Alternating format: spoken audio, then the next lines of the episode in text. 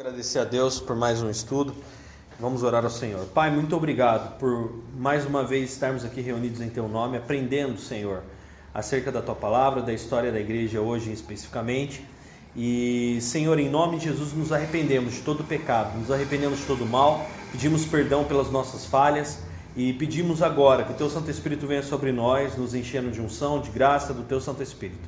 Pai, em nome de Jesus, abençoa-nos com o teu amor, abençoa com a tua presença e coloca teu Santo Espírito em nós poderosamente. Que esse aprendizado venha nos fazer mais servos do momento que, desde o momento que entramos aqui e o momento que saímos, que saiamos mais servos do que entramos. Em nome de Jesus nós te louvamos e agradecemos. Amém e amém. Bom, vamos lá. É, Para a gente não ficar sem base nenhuma, nenhuma, nenhuma, é, vamos em Mateus, né, sem base bíblica nenhuma. Vamos em Mateus 28, 19.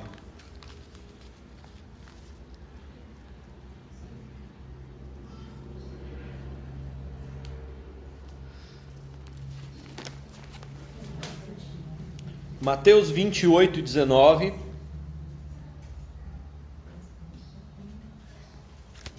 que é muito conhecido, né?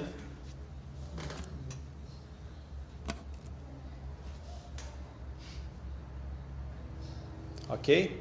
Diz o seguinte, Mateus 28, 19: Ide, portanto, fazei discípulos de todas as, todas as nações, batizando-os em nome do Pai, e do Filho e do Espírito Santo, ensinando-os a guardar todas as coisas que eu vos tenho ensinado ou ordenado. E eis que estou convosco todos os dias até a consumação do século.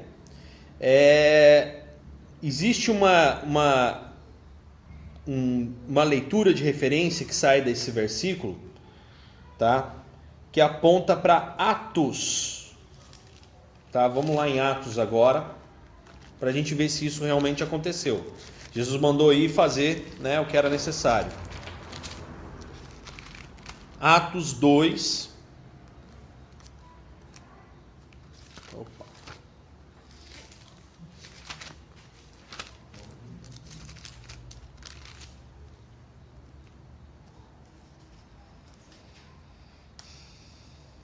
E versículo 37. Aqui acabou de, né, de receber, o Espírito Santo desceu sobre os apóstolos que estavam reunidos na casa de João Marcos, provavelmente, o sinédrio onde havia ali um espaço, uma sala bem grande, onde ocorreu a ceia, né, a última ceia. Eles estavam reunidos ali, uma casa mais ou menos ali numa determinada localidade em Jerusalém, e eles estavam reunidos no mesmo lugar, local da, da ceia, e foi onde eles receberam o Espírito Santo. E aí Pedro prega veementemente, desde o versículo 5, versículo 14, até o versículo 36, e agora Pedro levanta e toma a palavra novamente e dá uma resposta. Ouvindo eles essas coisas, compungiu-lhes o coração. Por quê? Eles ouviram Pedro pregar acerca de arrependimento e a mensagem de Cristo e aquilo que Cristo os ensinou. O coração daquelas pessoas que ouviram aquilo ficou, puxa, precisamos melhorar e os demais apóstolos e perguntaram para eles: Que faremos, irmãos? Já que a gente está arrependido agora, o que, que faremos? Pedro falou, né, já que a gente está incomodado: Arrependei-vos e cada um de vocês sejam batizados em nome de Jesus, Cristo, para a remissão dos vossos pecados, e recebereis o dom do Espírito Santo. Amém? Então aqui Pedro cumpre, batiza, recebe a mensagem, e prosseguem conhecer o Senhor, e aí a igreja começa a surgir. Depois você vai ver que a igreja, no, cap, no capítulo 2, versículo 42, diz o seguinte: perseveravam na doutrina dos apóstolos, que é o ensino, e na comunhão, na unidade, partir do pão, que era aquilo que eles tinham, que um tinha repartia com o outro, e nas orações, né? Em cada alma havia temor e muitos prodígios, e sinais eram feitos por intermédio dos apóstolos. Todos os que creram estavam juntos e tinham tudo em comum. Vendiam suas propriedades e bens, distribuindo o produto entre todos, à medida que alguém tinha necessidade. Diariamente perseveravam unânimes no templo, partiam pão de casa em casa, tomavam suas refeições com alegria e com simplicidade de coração, louvando a Deus e contando com a simpatia de todo o povo. Enquanto isso, acrescentava-lhes o Senhor dia a dia os que iam sendo salvos. Amém? Ali nesse dia foram quase 3 mil pessoas, mas é importante a gente entender que essa salvação em massa né, foi a única em Jerusalém. Não houve mais nenhuma salvação em massa dessa forma. E um dos indícios da volta de Jesus seria uma salvação semelhante como essa, arrependimento de judeus e de outros povos em Jerusalém, é, em números tão grandes numa mesma ocasião. Isso aconteceu ano passado. Um americano judaico, né, judaizante, ele pregando sobre, ele é judeu messiânico, pregando acerca de Jesus em Jerusalém, mais de mil judeus se converteram ao cristianismo. Então já está acontecendo. É, é importante a gente destacar isso, por quê? Porque avivamento tem totalmente a ver com presença da palavra de Deus antes de qualquer coisa, tá? É, avivamento não é somente línguas estranhas. Avivamento não é manifestação somente de milagres. Avivamento não é, é né, enriquecimento. Avivamento é um processo pelo qual os discípulos passaram de três anos, tá? E que após três anos, Jesus sobe aos céus e, como ele diz em João 14, eu voltarei para vós. Ele volta em espírito.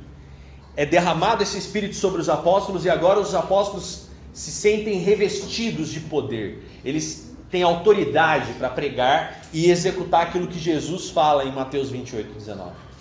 Então, o avivamento, a maior marca de avivamento, como nós vimos até mesmo no estudo dos apóstolos aqui na igreja, a maior marca de avivamento é a autoridade pela qual você professa Cristo, não somente em palavras, mas também com atitudes. É a certeza de que você está vivendo esse cenário que a igreja primitiva vivia.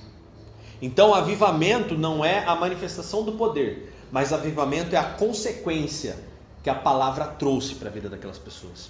Porque foram três anos de ensino. Agora eles se sentiam revestidos de autoridade pela presença de Jesus para transmitir esse conhecimento às demais pessoas. E foi necessário um, um impacto, né, para que as pessoas olhassem, nossa, agora antes eles pareciam com Jesus. Agora eles fazem as mesmas obras de Jesus. Então isso é importante a gente destacar. Bom, a igreja, essa igreja do, do ano, vamos por aí, ano 30 mais ou menos, a gente aprendeu durante praticamente seis meses que essa igreja ela se estende até o ano 40 aproximadamente, que é, teve aquela né, período de paz do, do Império Romano e depois o Império Romano começou a ruir e entrar em guerras. Em virtude da guerra, deslocamento, a vivência da palavra ficou ruim.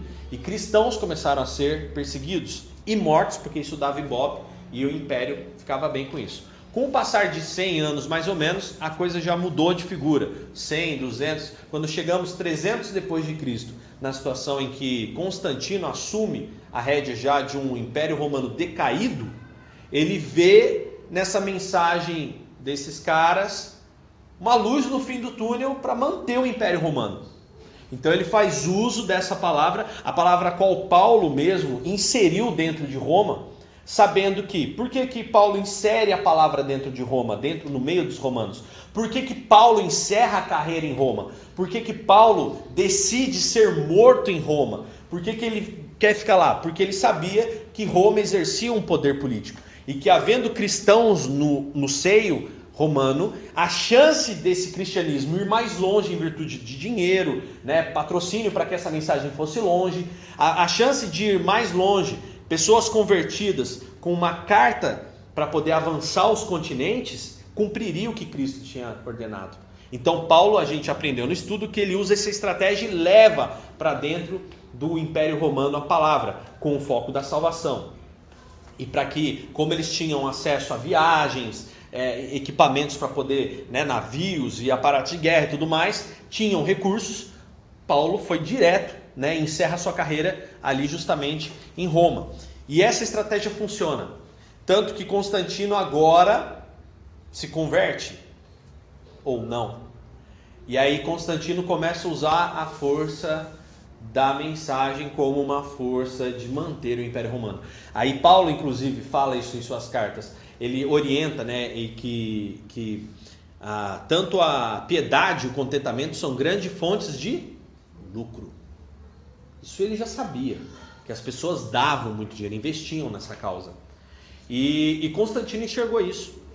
Só que daí a coisa foi deturpando, porque Constantino queria agradar todo mundo.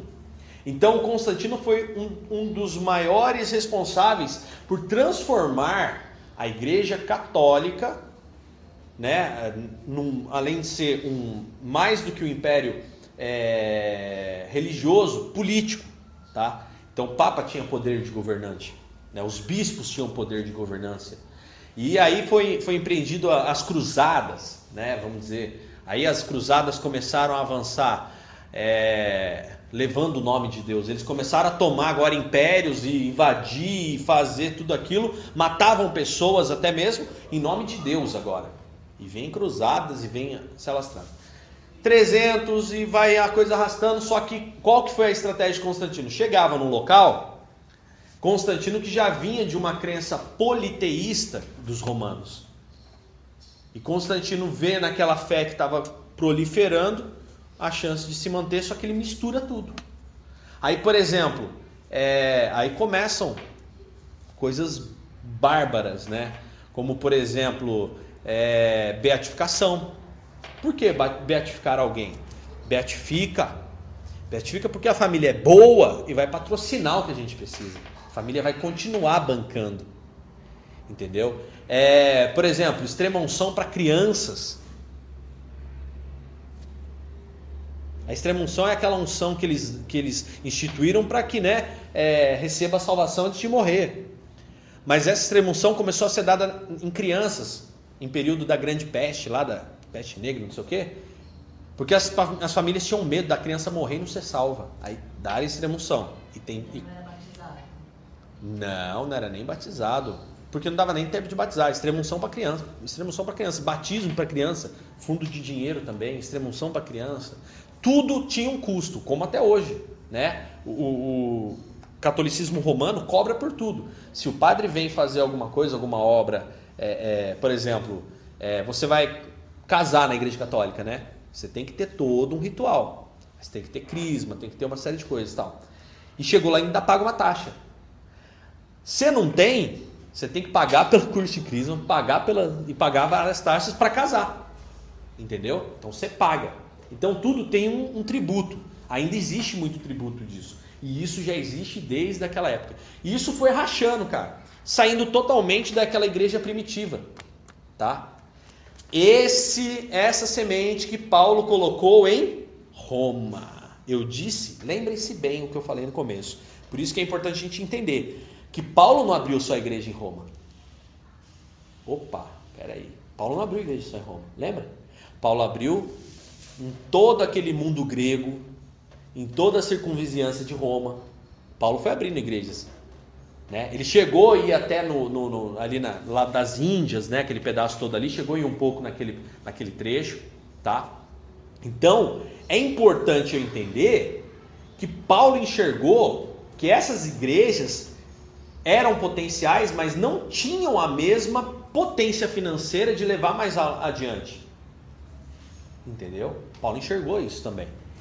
Então, por exemplo, assim, uma coisa que é importante antes da gente continuar é saber que existe uma igreja aqui chamada Igreja Romana que foi deturpada por Constantino e veio com uma série de dogmas e, e, e várias circunstâncias né, para agregar dinheiro, uma igreja que se vende ao dinheiro agora.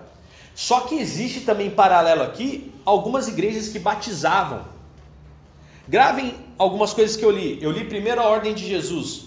Vão e batizem, ensinem, tá? Aí você vê e, e, e aprendam, né? É, é, aquilo que eu tenho ordenado para vocês, ensinem para outros. É para praticar. Então aí você vê aqui na, na igreja primitiva, o que que Pedro faz? Batizou em nome de Jesus. Pedro ensinou a palavra. Eles compartilhavam dia após dia a palavra. E eles tinham a prática. Eles não queriam recursos para si, mas eles repartiam recursos entre si. Tá? Então, o que um tinha podia ajudar o outro e entre eles ninguém passava fome, ninguém sofria dificuldade.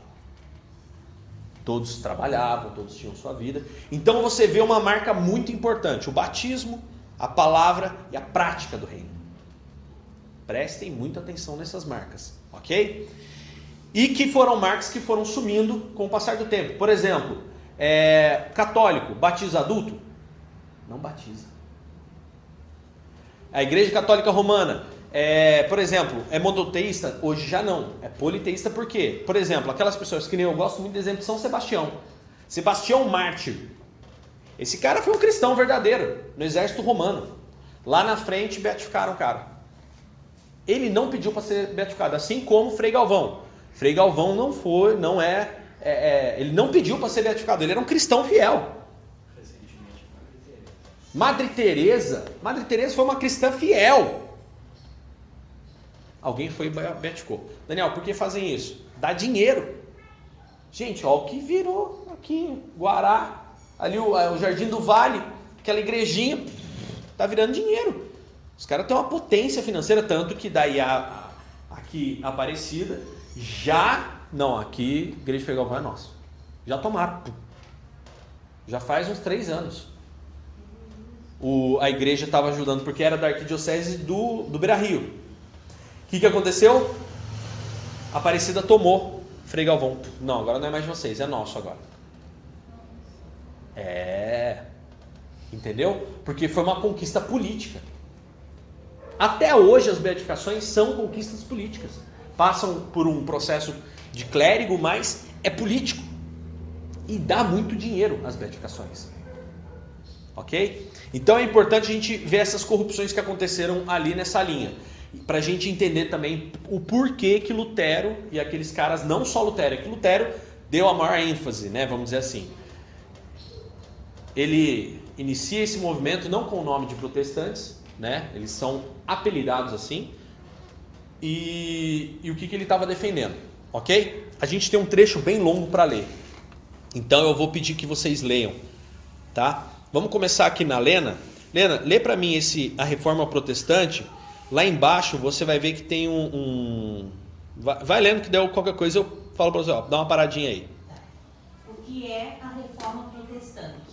A Reforma Protestante foi um movimento de renovação da Igreja liderado por Martinho Lutero. Ocorreu no século XVI e teve início na Europa Central a reforma protestante foi responsável pela criação de várias igrejas, sendo que todas elas se declararam fora da autoridade do Papa. A decadência. Ok? Só uma pausa. Essa reforma, então, uma reforma que acontece dentro da igreja católica. Ok? Beleza? Está acontecendo dentro da igreja católica. Então eu estou falando de um, um, um Lutero. Quem foi Lutero? Lutero ele era um padre ok? Ele era um padre, ele não deixou de ser padre, continuou sendo um padre, tá?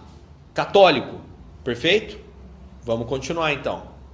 A decadência das várias ordens da Igreja Católica originou a necessidade para a criação de uma reforma na Igreja. Naquela altura, vários sacerdotes estavam envolvidos em tarefas ilícitas e mundanas, e a venda de indulgências prejudicava muitas pessoas ok? Venda de indulgência. Indulgência é. Quer ser perdoado, filho? Paga a tarifinha aqui. Quer? Ó, compre seu lugarzinho no céu, receba, entendeu? É... Faz o propósito aqui da campanha dos 91 reais do, do Salmo 91, que Jesus vai resolver seus problemas. Beleza? Tá? Só para vocês já irem alinhando algumas coisas. Vai lá. Além disso, vários elementos da realeza pretendiam dominar a igreja e obter os seus bens, para conseguirem aumentar o seu poder e influência. Além disso, o poder papal tinha sido radicalmente reduzido depois da separação entre Roma e Avignon, que é Avignon. e também devido à reforma cúria, que desagradou muitos cristãos na altura, entre eles John Wycliffe. Ou Wycliffe. É, Wycliffe. Mais tarde, alguns textos de Martinho Lutero, muitos deles contra a prática das indulgências, se espalharam com grande velocidade e deram relevo ao descontentamento quase geral do povo.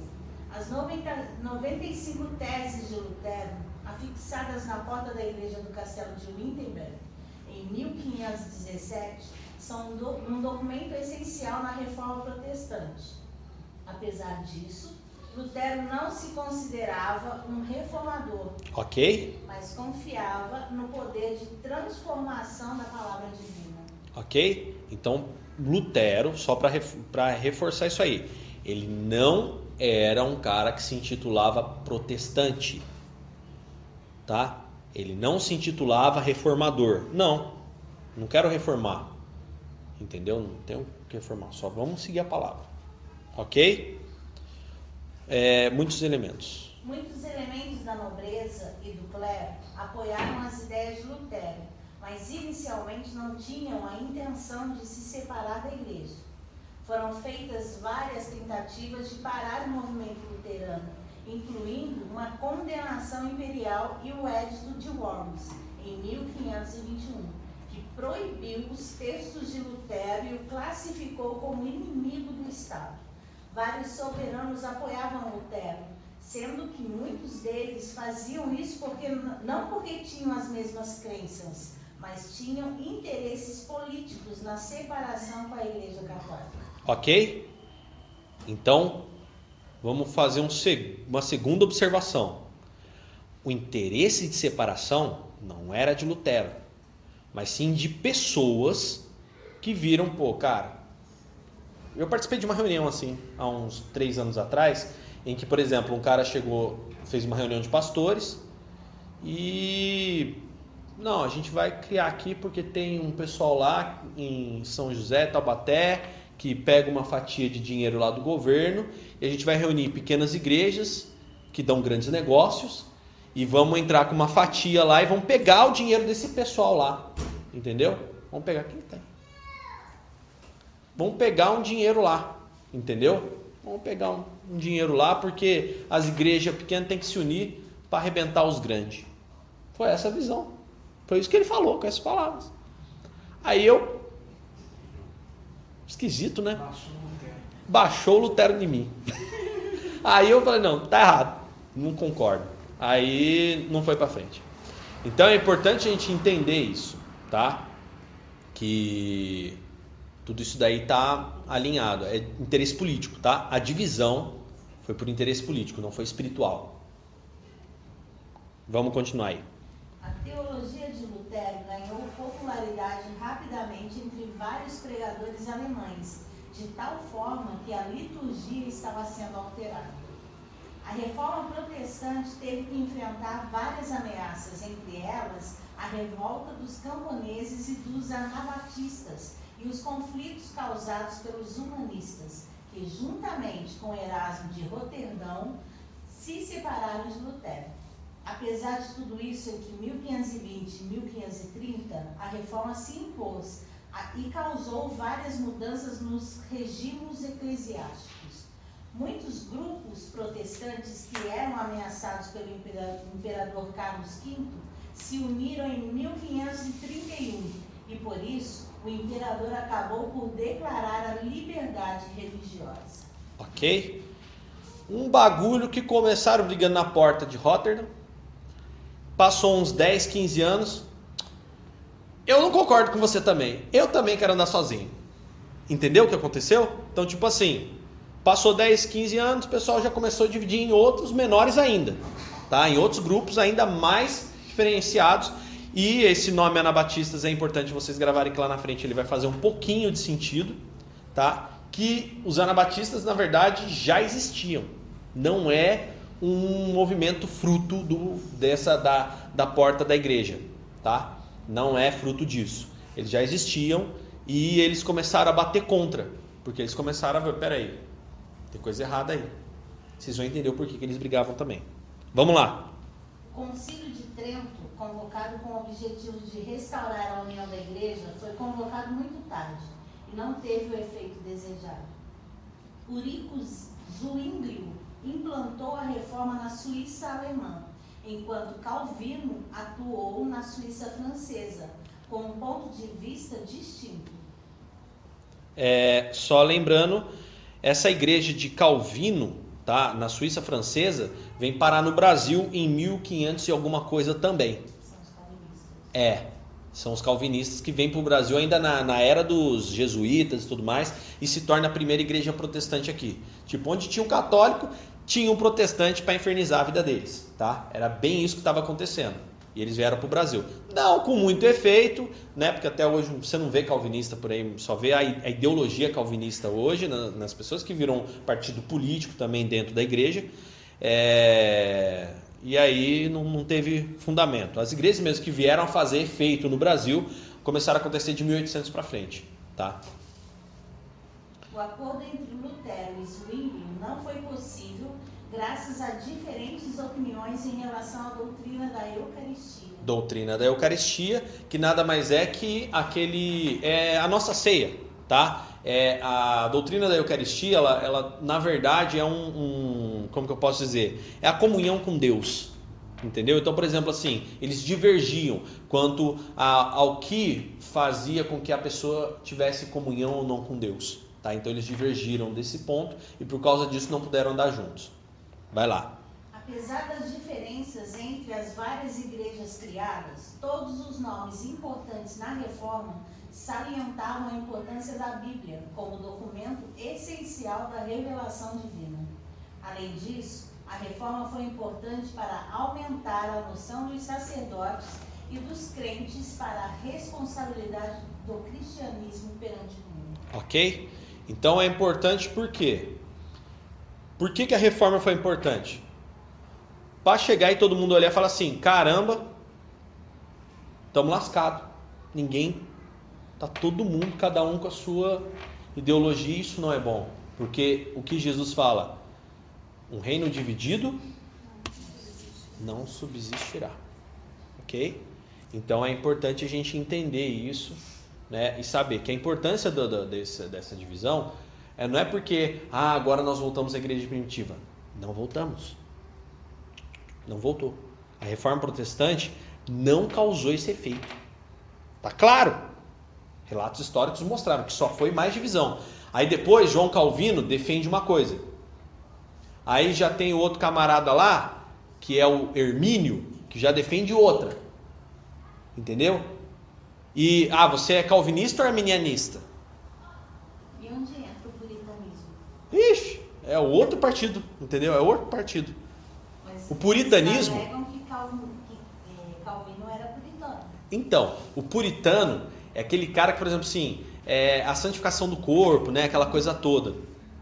Isso já está condenado em Colossenses sobre o puritanismo. Em Colossenses, legalistas, né, tal. Em Colossenses já está lá, era, era mistura. Você não tem que o corpo não contamina a alma nem, né, nem vice-versa. Não tem como. Por exemplo, o ah, que, que, que é o corpo contamina a alma? Não na esfera espiritual, tá? O, o, é na esfera física. Por exemplo, comer carne de porco. Mata a alma? Se tiver lavada, de boa. É meio difícil de digerir porque é pesado. Mas se tiver suja, vai dar dor de barriga. Jesus falou. Vocês não entenderam ainda que o que entra pela boca é, sai pelo lugar escuso? Ele fala. E, e, isso é importante a gente entender, tem que ficar claro. né? É, tem um lá em casa que está saindo pelo lugar Só Jesus. Tá, tá tomando muito kefir, né, querido? Não é, não é. Muito kefir. Bom, e aí? Peraí que eu vou dar uma olhadinha porque o Pedro está demonstrando. Ok, operante. Então, o que, que acontece? Reforma protestante foi só para mostrar que vocês não são um em lugar nenhum. Ficou claro que, que a igreja não era uma, como aquela igreja: batismo, palavra e prática. Lembra? Igreja primitiva? Batismo, palavra e prática. Acabou. Havia batismo, havia palavra e havia prática. Havia arrependimento, né? A prática é arrependimento, a comunhão, um ajudando o outro. Se vem dificuldade, apoiar, entendeu? É, todo mundo trabalhando, todo mundo vivendo, cuidando dos, dos filhos na, na, palavra de Deus. Era isso a igreja primitiva. Agora a gente não vê uma igreja primitiva. Dividiu e deu mais pau ainda. Brigaram mais ainda. Ok? Agora acontece uma outra situação, a chamada contra-reforma, que foi uma reação né, da igreja católica. É, Rick, lê para mim aí a partir agora do trecho da contra-reforma.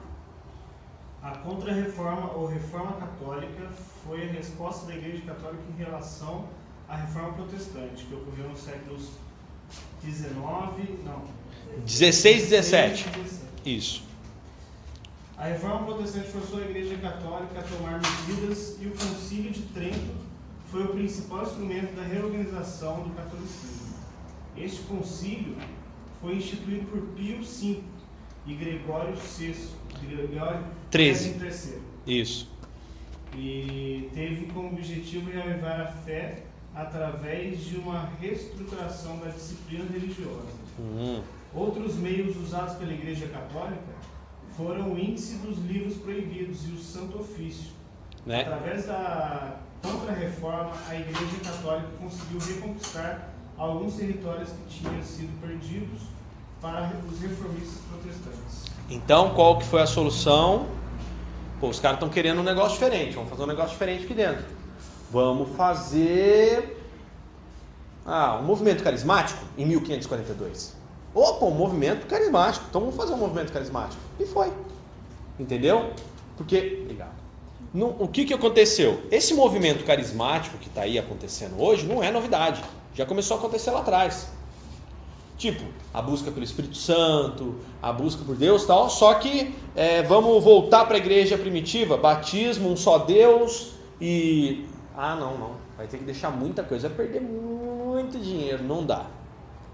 Não é à toa que hoje a reforma que houve dessa aqui, onde o símbolo é a canção nova, hoje já existe uma briga dentro da própria canção nova, tá? Uma briga dentro da própria canção nova por causa da comercialização da fé que existe hoje lá. Tem muita gente que mete o pau mesmo e tá nem aí porque virou dinheiro também. Ganhou-se muito dinheiro, canais de televisão e não sei o que, e usaram as mesmas ferramentas que os, os protestantes aqui no Brasil usam, que são as igrejas evangélicas, né? Então isso é importante a gente entender. A gente entender que é, a própria Igreja Católica fez uma reforma dentro de si aceitou algumas coisas que estavam ali nas emendas, nas 95 emendas lá de Lutero, e tentou melhorar. Mas vamos continuar na nossa. Entendeu? Então, tanto que muitas pessoas voltaram. Muitas pessoas voltaram e, e aí foi isso que aconteceu. Tá tudo certo lá? Não sei, ele quer conversar, mas Tá. eu tava na igreja caminhando Tá. aí eu vi que eu já cheguei em casa. Beleza. Então a contra-reforma foi uma reação da igreja para tentar trazer de volta os adeptos, tá bom? É importante a gente entender isso também, que a igreja teve sua reação, que tentou apagar o movimento protestante. Ok, mas e aí? Quem foi esse camarada Lutero, que foi o símbolo, que até aí né, a gente viu as cinco solas dele, vamos ver o que são as cinco solas aqui também. E quem foi Martinho Lutero, né? É, Pô, Henrique, passa pro Arthur ler aí quem foi Lutero. Aí. Quem foi Lutero? Martinho Lutero, em alemão, Martin Luther. Nasceu É, novembro de 1843. 1483. Eis- Eisleben, Eisleben, Isso, Eisleben. E morreu Foi um monge, morreu em 18 de fevereiro de 1546. Foi um monge agostiniano e professor de teologia, teologia germânica, tornou-se uma das figuras centrais da reforma protestante. Levantou-se veementemente contra diversos dogmas do catolicismo romano, contestando sobretudo a doutrina de que o perdão de Deus poderia ser adquirido pelo comércio das indulgências. Essa discordância inicial resultou na publicação de suas famosas 95 teses em 1517, em um contexto de conflito aberto contra o vendedor de indulgências Johann, Johann Tetzel. Tetzel, isso aí. Sua recusa em retratar-se de seus escritos a pedido do Papa Leão X, X em 1520 e o imperador Carlos V da Dieta de Worms em 1521 resultou em sua excomunhão da Igreja Romana e em sua condenação como fora da lei do imperador do Sacro Império Romano Germânico. Preste bem atenção. Olha o que era na época. Sacro Império Romano Germânico, porque estava na Alemanha. Sacro, porque vem de Deus, santo. O Santo Império Romano. Olha o que se tornou a igreja. Tá? Ela tinha divisões. Então, o, o, a, a política era essa. Tá? Lembrando que todas essas fontes são fontes da Wikipedia, né, confirmadas com dados históricos, tá? E essas fontes históricas aí são verdadeiras, não são pontos de vista, tá? Isso é relato histórico. Vamos lá, Lutero.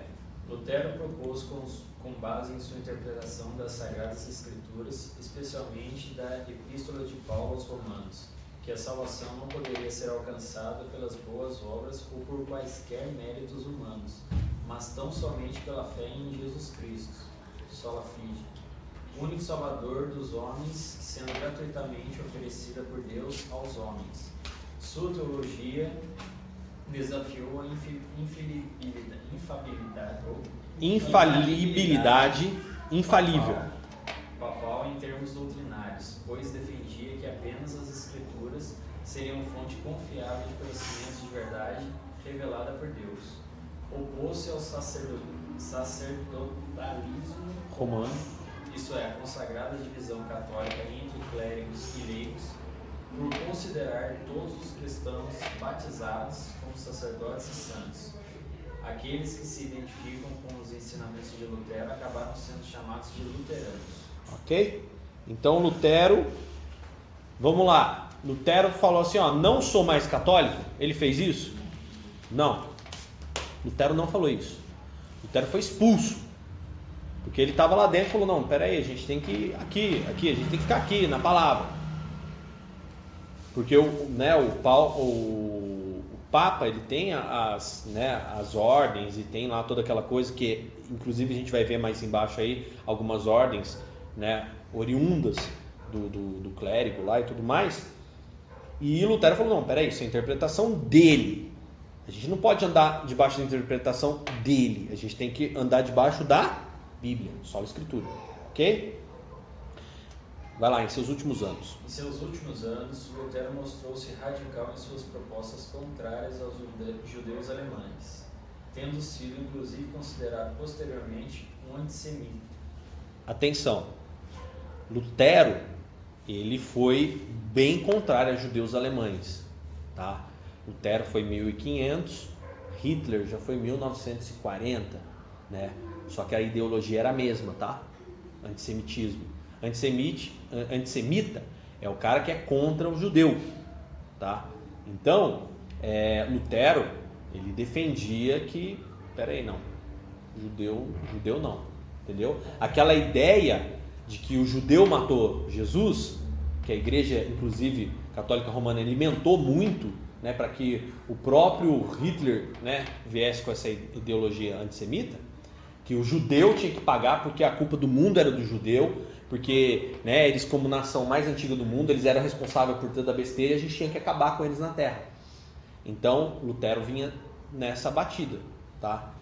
Então ele se tornou até aí, né, foi considerado antissemita por causa dessa postura que ele teve com relação aos judeus alemães ali, né? Os judeus que estavam na Alemanha, tá? Então ele era contra judeus. Se ele tivesse sido contemporâneo a Hitler, ele provavelmente teria sido do partido nazista. Pode acontecer, tá? Jesus não era semita. Jesus, é, judeu, judeu, judeu semita. É da, da, semita vem da tribo de Sem, que é lá em cima, né? Beleza? Só para a gente poder entender. Os filhos de Noé, Sem, Cã e Jafé. Aí vem Sem, Abraão, até chegar à linha de Jesus. É importante a gente atentar, atentar para isso. Vai lá. Essas, ou, essas e outras afirmações. Essas e outras de suas afirmações fizeram de Lutero uma figura bastante controversa entre muitos historiadores e estudiosos. Além disso, muito do que foi escrito a seu respeito sofre da reconhecida parcialidade resultante de paixões religiosas. Ok? Então Lutero é, tinha uma postura religiosa muito forte. Tá? Então isso é importante. É, religião. Tá? Lutero não defendia só a causa bíblica. Lutero defendia a causa religiosa, tá? a instituição em si. Lutero queria que a instituição voltasse, que a instituição, religião, se tornasse ainda efetivo. Tá? O que não foi o que Cristo ensinou. Jesus não instituiu uma religião. Jesus instituiu, a gente vê, uma cultura, um reino. Ele implementa um reino. Pedro utiliza do termo igreja, ao qual Cristo fala, ó, Pedro, você é pedra e sobre essa pedra vai edificar a minha igreja. Tá? Então Pedro é o cara que começa uma igreja. A igreja era o grupo de pessoas. A reunião de pessoas é chamado igreja. Tá? Isso, isso. Tanto que a igreja católica né, fala que Pedro é o primeiro papa. Tá? E aí, Lutero falou sobre as cinco solas. Cinco solas são os resumos, é o resumo das 95 teses. As teses são detalhadas, mas as 95 teses foram levantadas sobre as cinco solas que a gente ouviu tanto aí nos últimos dias, né? Acerca do, do que são as cinco solas de Lutero. É, o Henrique já leu, né? Passa aí pro, pro Tiago. Lê pra gente o que são as cinco solas. Sola fide, que é a primeira. Somente a fé. Este princípio afirma que o homem é justificado única e exclusivamente pela fé, sem o acréscimo das obras do mérito humano, e por meio dele. A tradição reformada é sustentada. Ok? Então, sola fide é somente a fé. Uma pessoa é salva mediante a fé. Algo errado nisso? Não. Nada de errado. Ok? Nada de errado aí. Por quê? A gente vê isso manifesto escrito na Bíblia em Tiago, que a fé né, sem obras é morta em si mesma. Só que a gente também vê Paulo falando que é, a salvação não vem por obras, mas sim por fé. Ok? Então, concordo com Lutero. Só a Escritura. É, a Escritura é a única regra de fé e prática da igreja e o protestantismo aceita doutrinas de sua inspiração, autoridade, inerrância, clareza, necessidade e suficiência. Somente as escrituras são fundamento, fundamento da tecnologia, teologia. teologia reformada. Ok? Então, a gente, salvação só por meio da fé e só a escritura, que é somente a escritura, somente a palavra. Nós vivemos segundo a palavra. Ok? Concordo com Lutero também. Terceira coisa, solo, solos Cristos, que significa somente Cristo. Como forma de reação dos protestantes contra a Igreja Católica secularizada e contra os sacerdotes que afirmavam ter uma posição especial e serem mediadores da graça e do perdão por meio dos sacramentos que, que ministravam, a reforma defendeu que tal mediação entre o homem e Deus é feita somente por Cristo único capaz de salvar a humanidade e o tema central da reforma protestante. Ok? Então, salvação somente através de Cristo. Concordo com Lutero também. Aí vem sola gratia, que é somente pela graça.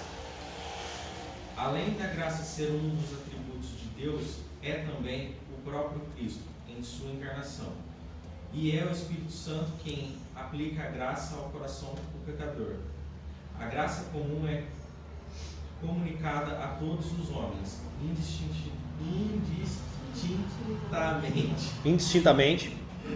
Mas graça especial é Salvadora. Salvadora. E por meio dela que o homem é salvo.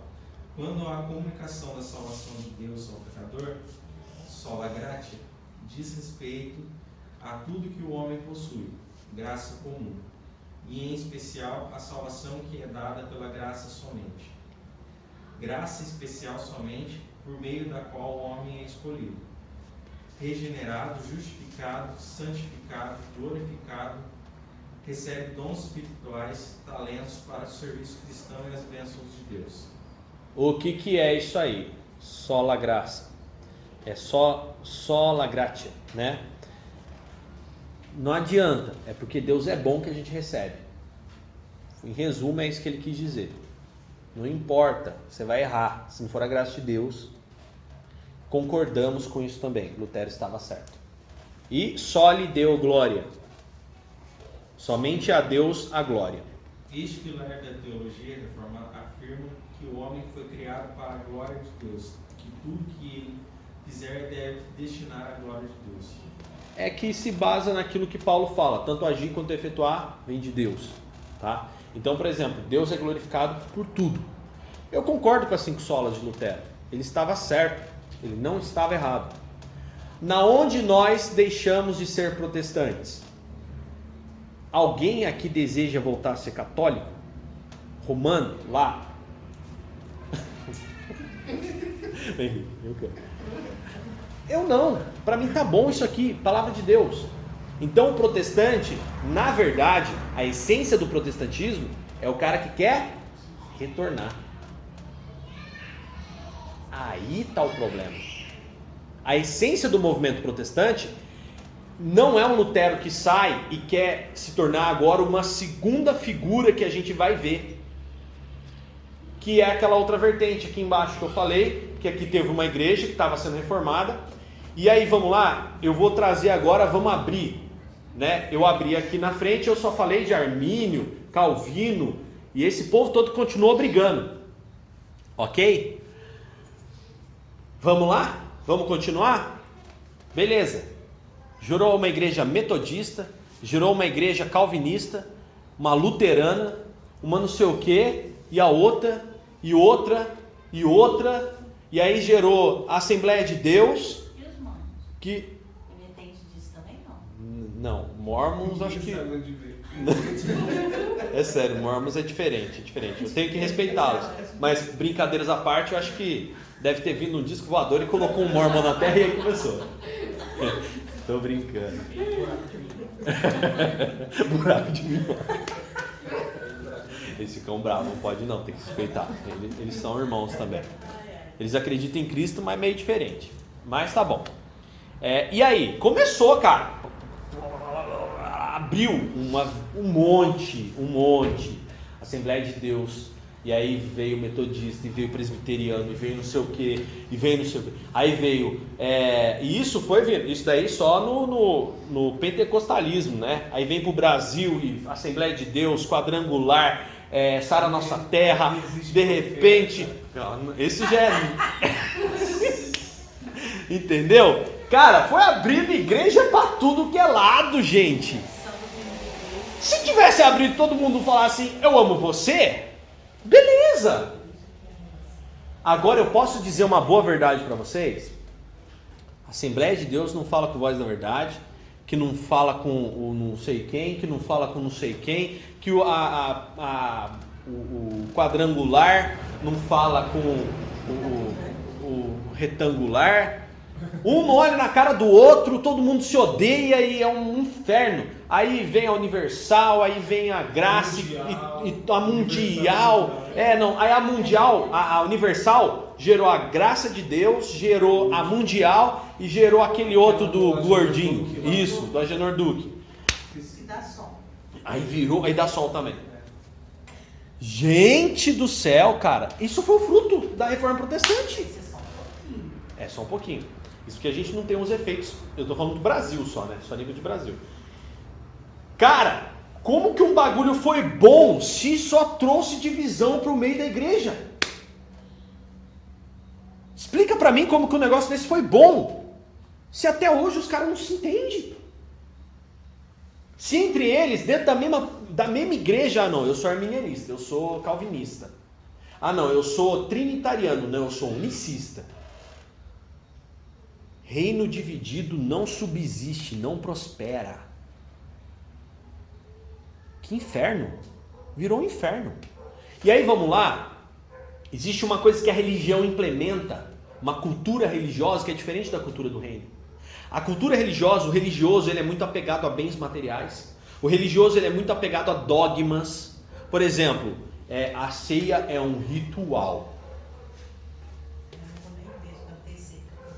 É, eu não vou na igreja porque eu estou em pecado. E cadê a sola gratia que o próprio Lutero defendeu, que é pela graça de Deus, pede, arrepende aí, cristão, e toma, né?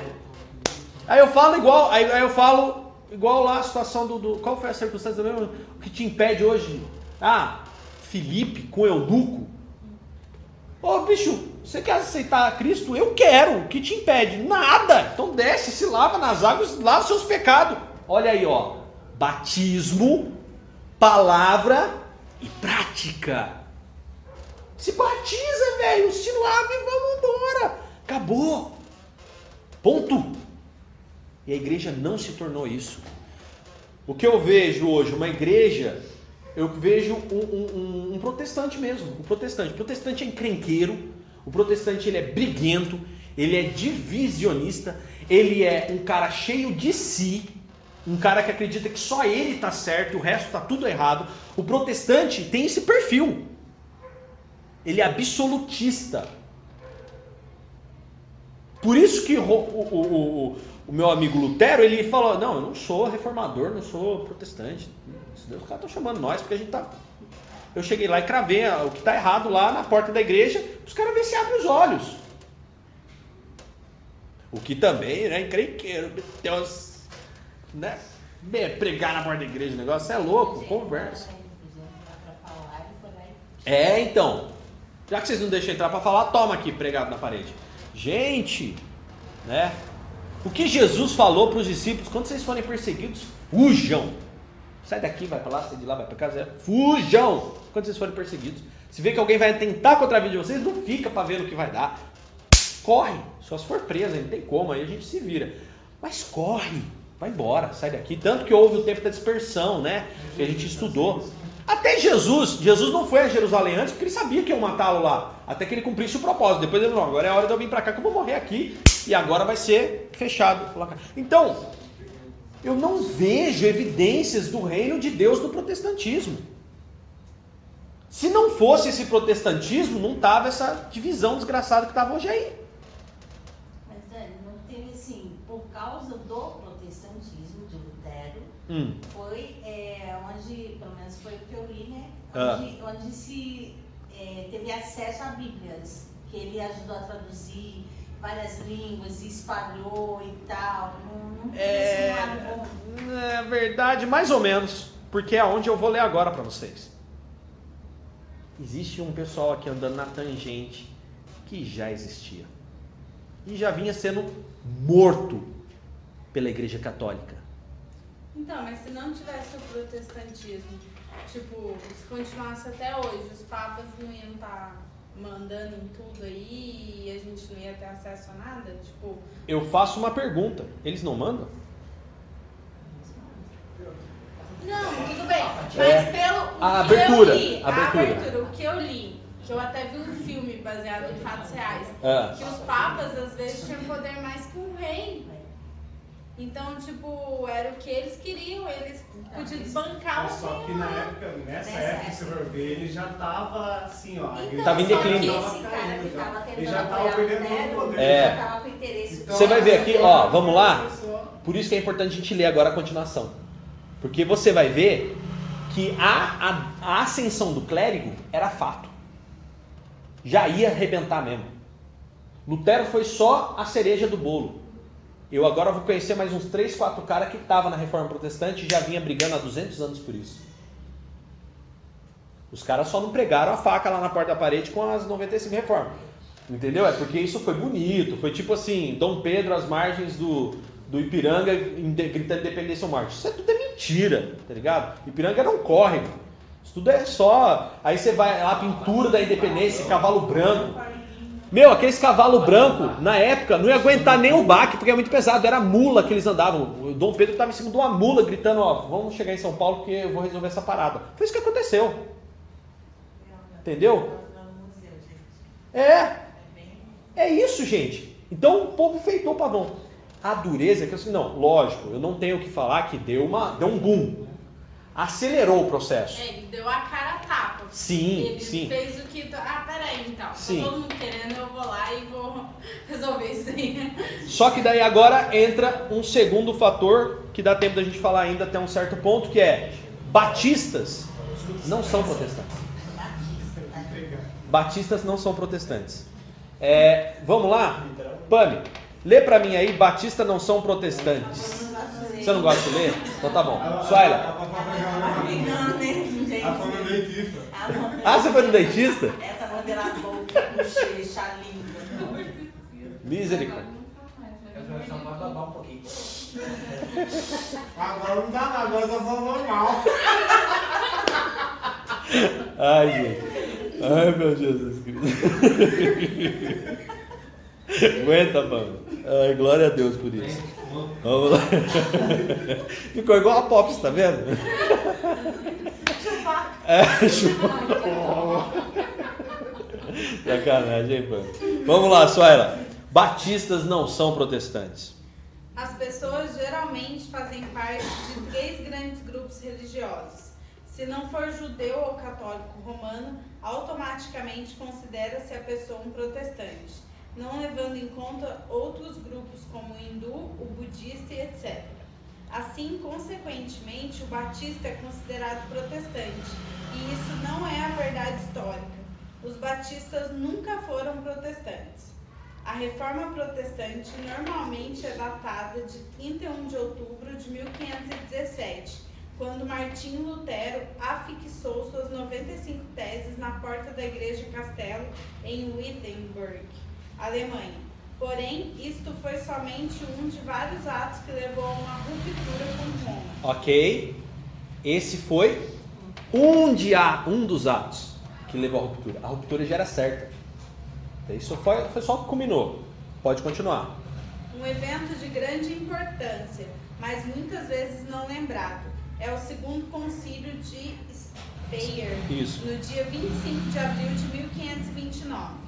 Este concílio católico romano foi feito para tomar ação contra os turcos e também diminuir o progresso dos luteranos e outros que não cooperavam com o Papa. Basicamente, a reação dos príncipes luteranos era contra as decisões do referido concílio, um protesto escrito formal condenando certos assuntos aprovados e contrários à fé, como os príncipes a entenderam. Assinaram um documento Elector John de Saxônia, Margrave George de Brandenburgo, os duques Ernest e Francis de Esse lugar mesmo. Esse Pode pular. Landgrave Felipe de Hesse, Príncipe Wolfgang de Anhalt. E os representantes de 14 cidades imperiais. O protesto foi desenhado para protegê-los das decisões de do concílio. Foi uma medida defensiva. O renomado historiador eclesiástico Philip Schaff. Schaff, em sua História da Igreja Cristã, tomo 7, Página 692 afirma. afirma que a partir deste protesto e apelo, os luteranos foram chamados protestantes. A Enciclopédia Católica, tomo 7, página 495, confirma que mesmo os mesmos escritos. Esses líderes luteranos e alguns reformados que fizeram este apelo no famoso concílio de Speyer protestaram só para si, em seu próprio nome.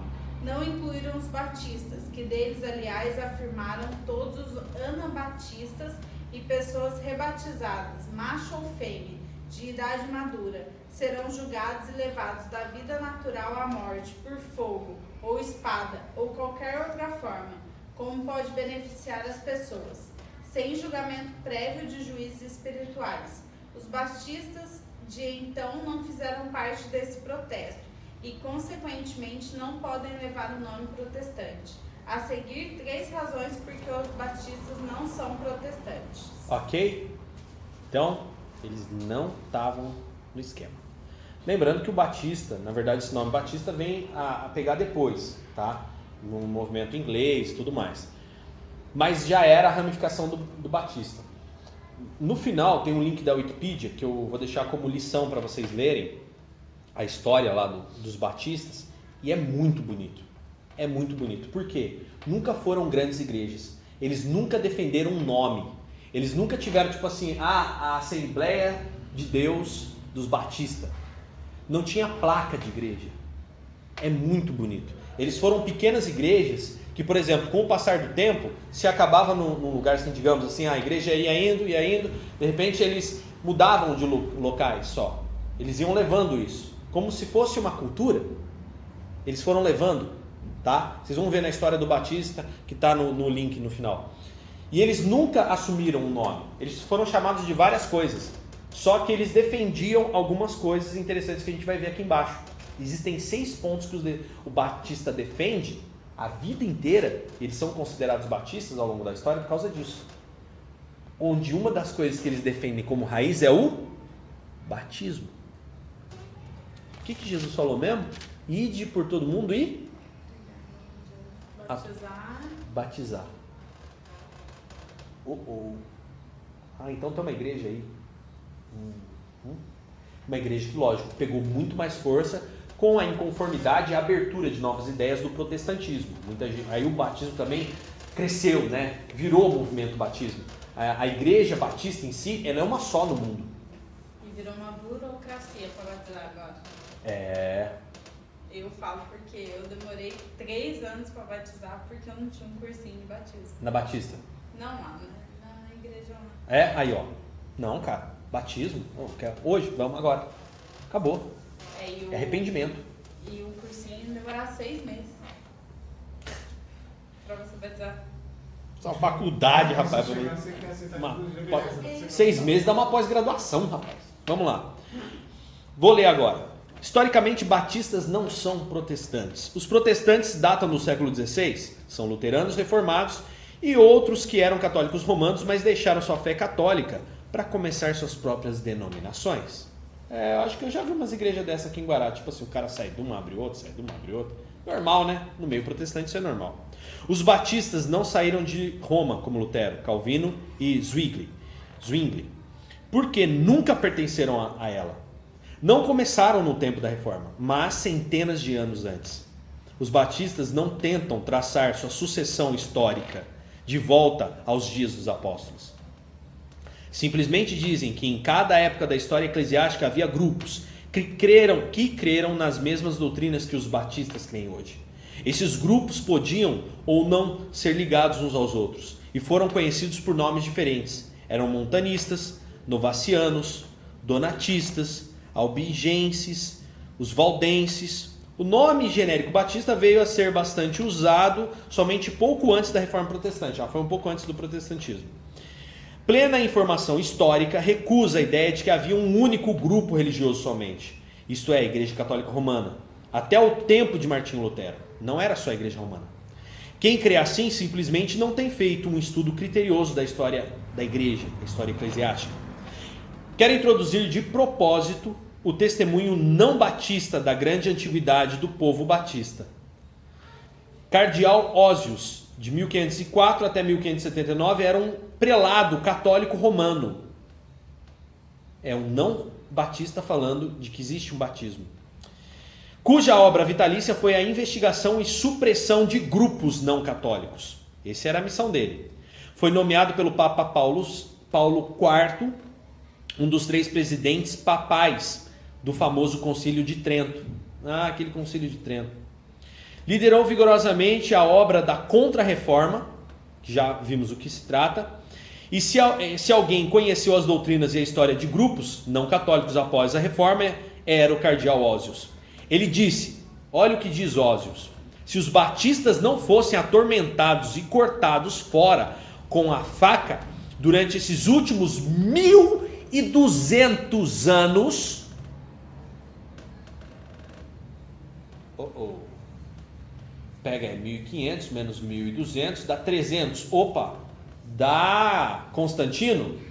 Pô, até Constantino eu conheço a história da igreja. Foi de Constantino para frente que foi suprimido. Eu fico arrepiado de ver a palavra de Deus. E a história? Fariam um, um, um enxame de maior número que todos os reformadores. A igreja já vinha sendo suprimida durante esses 1.200 anos. Que faca na caveira, né? Bom, vamos lá. Cartas a Pud Ópera, página 112 e 113. Note cuidadosamente que este erudito, essa erudita autoridade católica, tem falado da ferrenha perseguição que os batistas aguentaram e que ele claramente faz distinção entre eles e os reformadores e que ele os data de 1200 anos antes da reforma protestante. Também é evidente que os batistas não eram protestantes porque foram perseguidos severamente pelos reformadores protestantes e os seguidores. Milhares não contados perderam seus bens suas terras e suas vidas nas perseguições. Conrad Grebel morreu na prisão em 1526. Félix Mans foi afogado pelas autoridades em Zurich em 1527. O notável líder batista Balthasar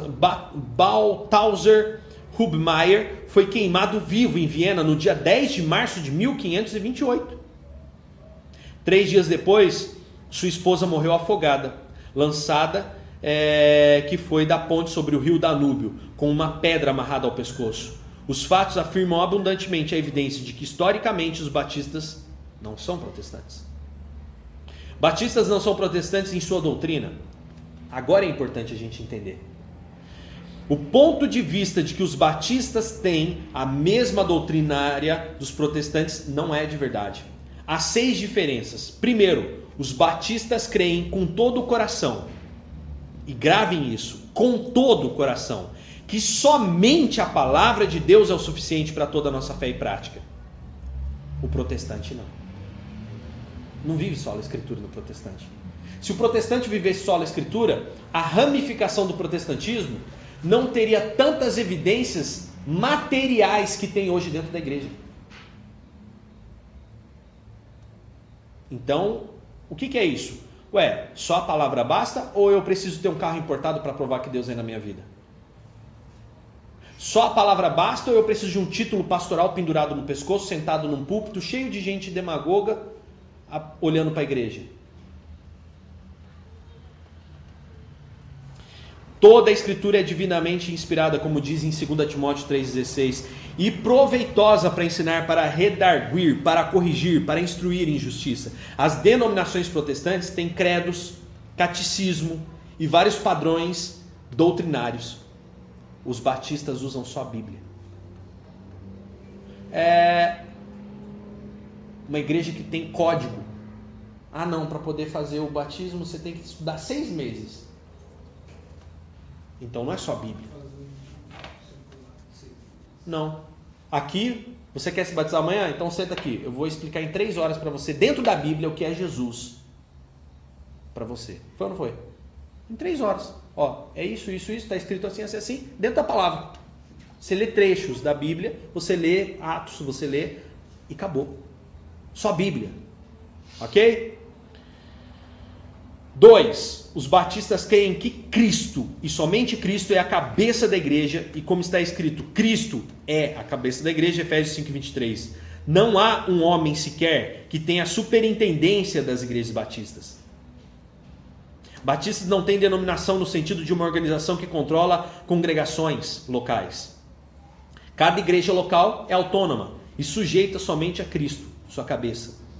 Uma igreja batista, mesmo confraternizando-se com outras congregações da mesma fé e ordem, não tem matriz ou santa sé aqui na terra. Não tem quartel-general na terra, mas sim no céu. Cara, as evidências são gritantes, né? Hoje mudou um pouco isso, né? Não. A Batista aqui, aqui tem uma sede. Então, esse é o X da questão. Essa Batista Primeira Batista de São José dos Campos mudou o nome porque eles não seguem mais a ordem da, da Batista. Por isso que eles se chamam agora Igreja da Cidade. Não, mas a, a Igreja Batista de Guará. E de Guará também tinha uma sede em São Uma José. sede em São José. É, na verdade, essa sede em São José não é uma sede. É só, por exemplo, assim, uma ramificação. Por isso que eles continuam batistas. Porque eles mandaram tipo, um pastor de lá. Não, pode até Eles um responder.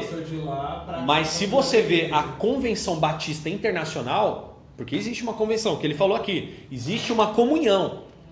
Mas eles não têm um papa, como a Assembleia de Deus tem o José Eles Wellington. são responsáveis por tudo que acontece aqui. Sim, Eles, sim. eles sempre foram. ok? É. Entendeu? Então é importante isso, é muito claro. Terceiro, batistas creem de coração numa igreja livre e num Estado livre. Cristo ensinou que tanto o Estado como a igreja têm seu devido lugar.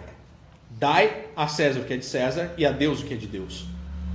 Não é para misturar igreja e Estado. Eu não quero deputados, pastores. Eu não quero cristãos envolvidos com a política. Eu quero cristãos sendo cristãos. Em Romanos diz que se é preto, branco, católico, se é o que for, o que quer que seja, qual a sua crença? Não sei. Está sentado lá na, na cadeira do presidente? É autoridade instituída por Deus e cada povo tem o seu porque merece. E o justo não paga com ímpio. Não paga estamos vivendo um tempo evidente disso. Que está todo mundo passando fome e o nosso povo não falta emprego, não falta comida em casa. Não falta. Eu não preciso ficar alisando político para ter nada. Os batistas são contra a união do Estado com a igreja. Creem que a igreja controlada pelo Estado é uma desculpa miserável de cristianismo e uma clara apostasia à palavra. Todos os reformadores protestantes fizeram igrejas estatais para os seus seguidores. Todos. Os batistas creem fortemente na responsabilidade individual a Deus, porque as Escrituras ensinam claramente que cada um de nós dará conta de si mesmos a Deus. Romanos 14, 12. Um sacerdote não pode se responsabilizar por você e a igreja também não. Os padrinhos, menos ainda. Ninguém é salvo pela identificação com uma religião. Cada um dará conta de si mesmo a Deus. Na sua maioria, os protestantes não creem nessa doutrina bíblica.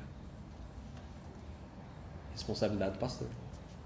O povo batista, quinto, também sempre tem crido no batismo da pessoa convertida. Nenhum dos reformadores creu nesse ensino na Bíblia. nas Escrituras, a fé e o arrependimento sempre precedem o batismo. No dia de Pentecoste, Pedro claramente disse ao povo: Arrependei-vos e seja batizado. Atos 2,38. Isso significa, evidentemente, que não havia batismo infantil, porque as crianças não são capazes de arrependimento. São puras, dos tais ao reino dos céus. Lembra Jesus falando?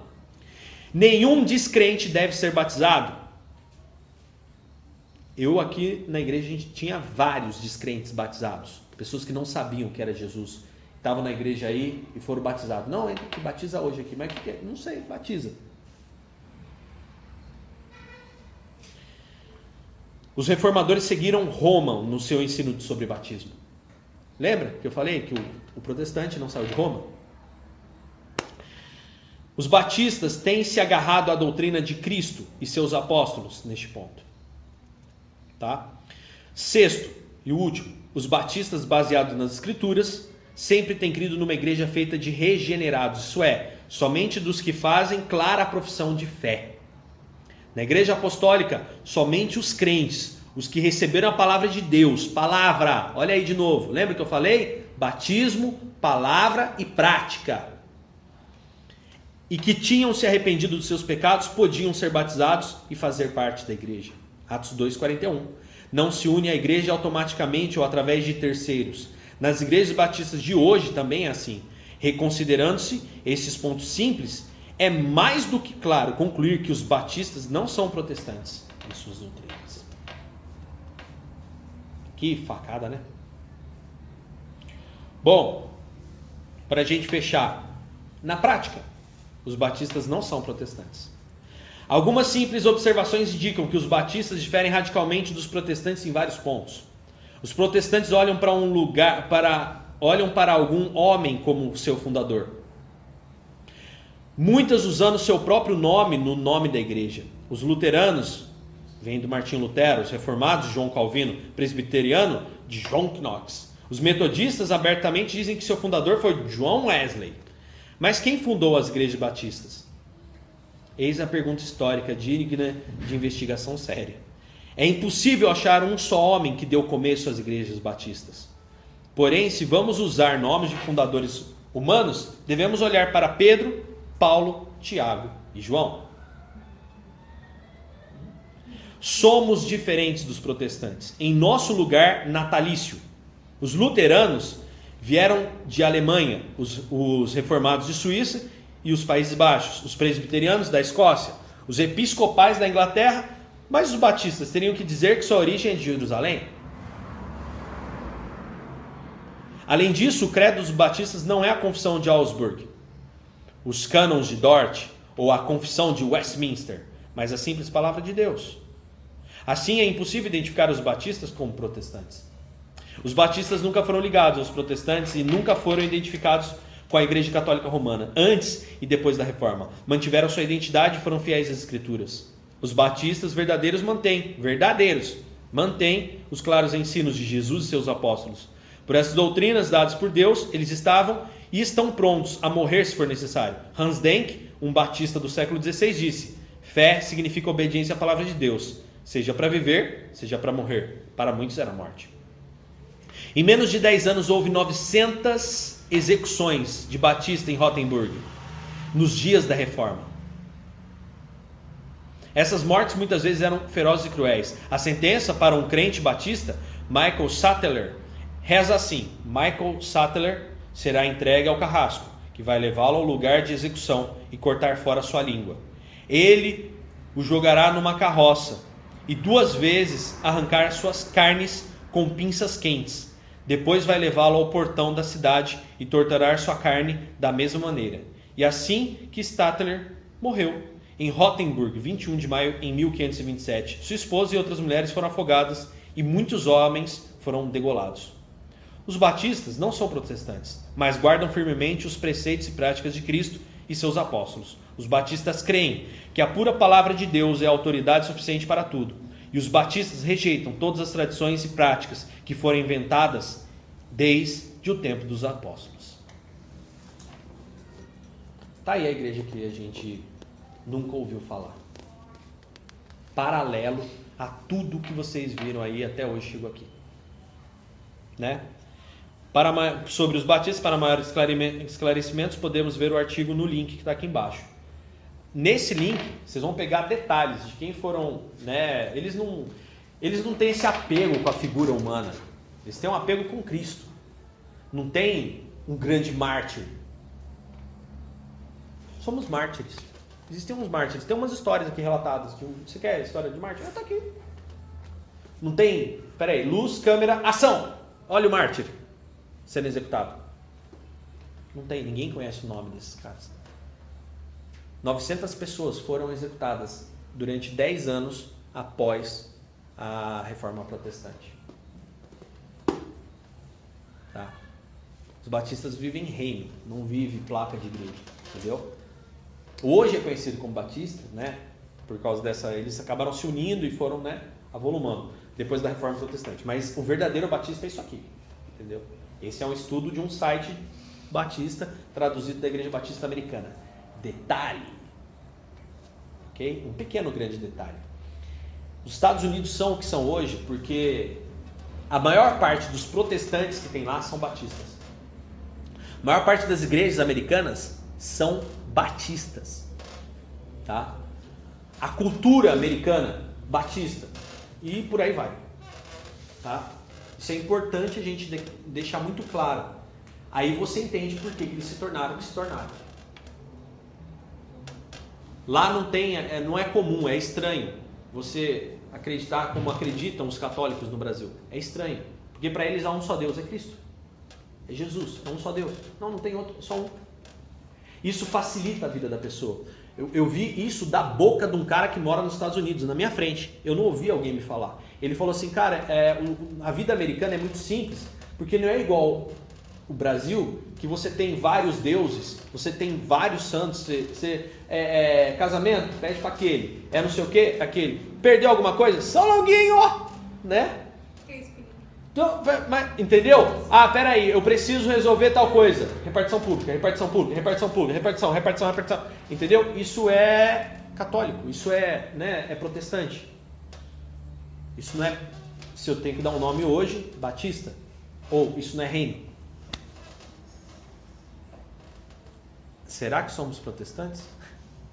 Ficou difícil, né? Ser protestante. Ficou, ficou difícil. Por quê? Não me representa. Não é o que eu penso. Não é o que eu acredito. Analisando, vamos lá. É, o que, que Jesus falou? Vocês conhecerão a árvore pelos seus? Qual é o fruto do protestantismo depois de 500 anos? Se eu pegar esse WhatsApp meu aqui, mandar uma mensagem para uma meia dúzia aqui, tá é igual. Eu lembro do Leandro Carnal falando. Você quer ver quem é seu amigo? Senta todo mundo na sala e fala: tô ganhando muito dinheiro, tô amando sendo amado e não sei o que, não sei o que. Ó, olha para a cara de todo mundo. Aí você vai ver quem que está feliz. É a mesma coisa se eu pegar e mandar uma mensagem agora para meia dúzia de amigo meu, pastor da cidade, falar, cara, estamos numa bênção. Os cultos de oração têm sido fervorosos, as pessoas estão crendo em Cristo, a igreja é unida, a gente vence a fofoca com a verdade e as pessoas estão se batizando, as crianças estão crescendo no caminho do Senhor e tudo tem sido mil maravilhas. Exibido ele, né? Pensamento protestante. Uma mania de apego, uma mania de, sabe? Então a gente tem que avaliar. Nós não somos. E nem Batista, nem o próprio Batista, ele não, não, não leva esse negócio, o termo Batista para frente, ele é do reino de Deus. Mas deu, deu esse nome porque qual, quais são a, a, as três coisas fundamentais? O batismo, a palavra e a prática. Tá? Algumas pessoas defendem essa tese que ah, o ladrão da cruz não recebeu o batismo. O batismo tem que começar de dentro. Aquele homem não teve a oportunidade.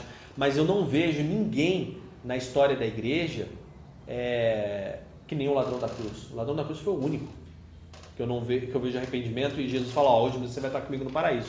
O cara estava pregado na cruz. Pera aí, gente, para a crucificação. Vamos ali embaixo. Tem uma poça d'água aí, querido? Batiza ele. Pode voltar à tortura. Não tem como situação, né? Não existe uma coisa que é importante, a gente não é preso a dogmas, a gente não é preso, entendeu? Não é preso. A gente faz por voluntariado, a gente faz por simples, é simples, não, é, não, tem, não tem frescura, é simplicidade. Isso é o reino de Deus na nossa vida. E por que, que eu li aqueles trechos todos no começo? Porque se você vê essa história paralela, você vê que a igreja continuou você vê que existe um pessoal fazendo justamente o que Jesus falou. Ó, estão perseguindo vocês, foge. Entendeu? Não é para, sabe? Ah, ó, né? né? Não, levou uma facada. E, tipo, não, é bom ser mesmo, né, cara? Oh, levou uma facada. Perseguição religiosa. Que besteira. E aí acontece no tempo ali mesmo do, do, do protestantismo o que já acontecia em Jerusalém, que o, o, os discípulos e Cristo foram perseguidos e mortos pela própria religião máxima da época, que eram os judeus, que eram aqueles fariseus. Quem matou os discípulos? Fariseu. Quem perseguiu os cristãos? A própria igreja. Ah, tá aqui aquele o, clérigo que falou: não, se, se, a gente não tivesse suprimido esses caras há 1200 anos, tava muito maior do que esses protestantes aloprando agora aí. Então, para a gente encerrar esse assunto, eu não sou protestante. Eu sou do reino de Deus. Eu não sou calvinista, não sou armenianista. Deixa esses caras se matar nessas ideologias humanas aí. Para mim o que serve é Bíblia. É isso aqui, ó. É esse livro. Ó. É disso que eu preciso. É isso que a gente ensina aqui. Toda dúvida que a gente tiver, a gente vai vir aqui. Existem algumas coisas que a gente traz aqui para o estudo bíblico que são evidências históricas e evidências científicas. Não é ideologia. A ideologia é Bíblia. É isso que a gente ensina. E aí o que, que acontece? Para a gente entender definitivamente, é, não somos protestantes. Não somos, não tem como ser. O resultado foi muito ruim. Os frutos dessa árvore tá dando problema até agora. Até agora, nesse exato momento, estamos tendo problema. 500 anos que dá problema. Uma Bíblia deturpada por eles. Todo protestante que eu chego para poder conversar sobre Bíblia, cara, é alienado. Você chega para fazer uma pergunta mais polêmica, ele se sente ofendido, entendeu? Já quer brigar, quer meter a faca na, na porta da igreja. Virou piada, né? Foi bom, foi legal, concordo com o Lutero. Lutero Talvez dentro de si ele fosse um cristão em raiz, né? Não era Nutella. Mas o protestante é meio doido. Até hoje ele quer ficar metendo faca na porta da igreja. Voz da verdade lá, quando colocou bateria dentro da igreja, pessoal da Assembleia de Deus quebrava os vidros da igreja, tacava pedra. Os americanos da Assembleia de Deus roubaram uma igreja do Voz da Verdade. Roubaram, foram lá e tomaram tudo deles, com tudo que tinha dentro. Por causa de dinheiro, por causa de tempo. O Voz da Verdade nunca se ligou nisso. Entendeu? Nunca se ligou, tava nem aí para nada. Leva, a gente conquista tudo de novo, compra de novo, não tem problema. Ah, saímos de lá, fecha, leva tudo, vamos começar do zero, vamos, vamos embora, toca aqui, vamos embora. Não tem problema, não estamos ligados nisso. Qualquer lugar é lugar pra gente. Qualquer lugar é lugar pra gente, gente, qualquer coisa, violão, qualquer coisa, simplicidade. Do que nós precisamos? De Cristo. Ponto. Da palavra. Ponto. Foi, você viveu a época da divisão, né?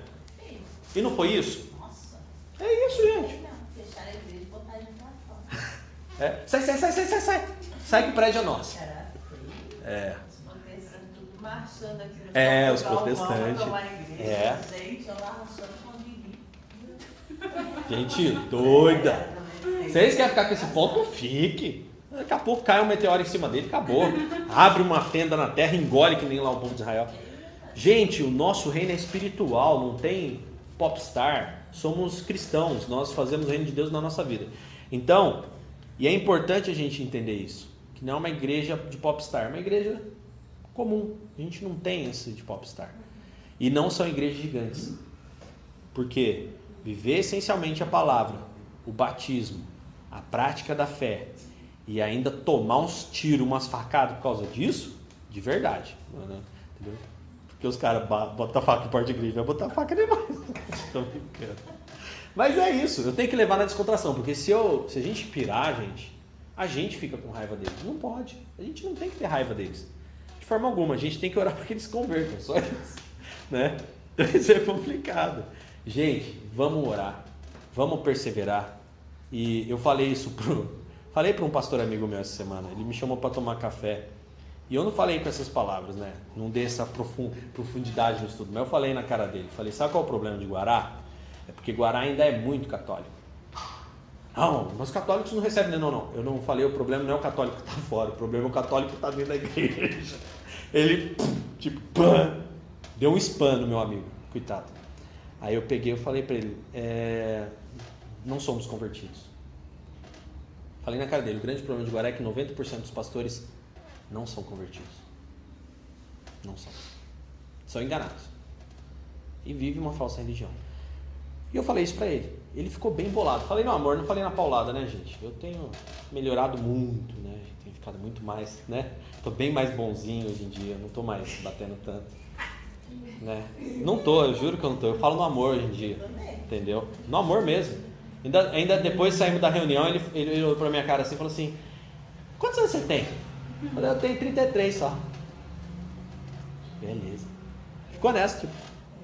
Cara, o cara com 33 anos entendendo isso como? Simples, cara. Entenda. Simples. A palavra. Só ler. Gente, é só ler isso aqui, ó. É que o problema é, é outra evidência também do protestante, ele não lê Bíblia. Quantos você conhece que está na igreja que lê Bíblia? Não lê. Ele vai ler o manual do Silas Malafaia, que explica a Bíblia. Entendeu? Ele vai ler o manual do, do fulano de tal. A gente tem aqui o manual bíblico de Halley. Mas Halley é interessante porque Halley só cita trechos da Bíblia e fatos históricos, tá? Ele não tem uma opinião ideológica sobre aquilo.